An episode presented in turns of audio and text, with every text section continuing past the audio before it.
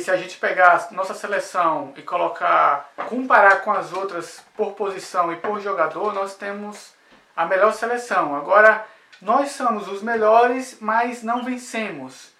Por quê? Porque falta alguma coisa, falta algum detalhe, falta, falta um algo a mais que vem, que vem acima da técnica, da habilidade, da tática.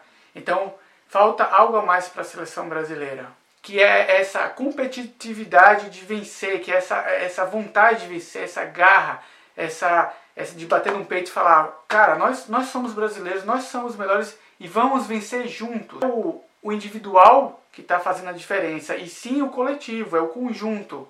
É todo mundo junto, jogando, todo mundo marcando, todo mundo saindo forte no contra-ataque. Um detalhe ou outro que está fazendo a diferença, uma bola parada, um pênalti. Então, é, é a Copa do Mundo do coletivo e não do individual.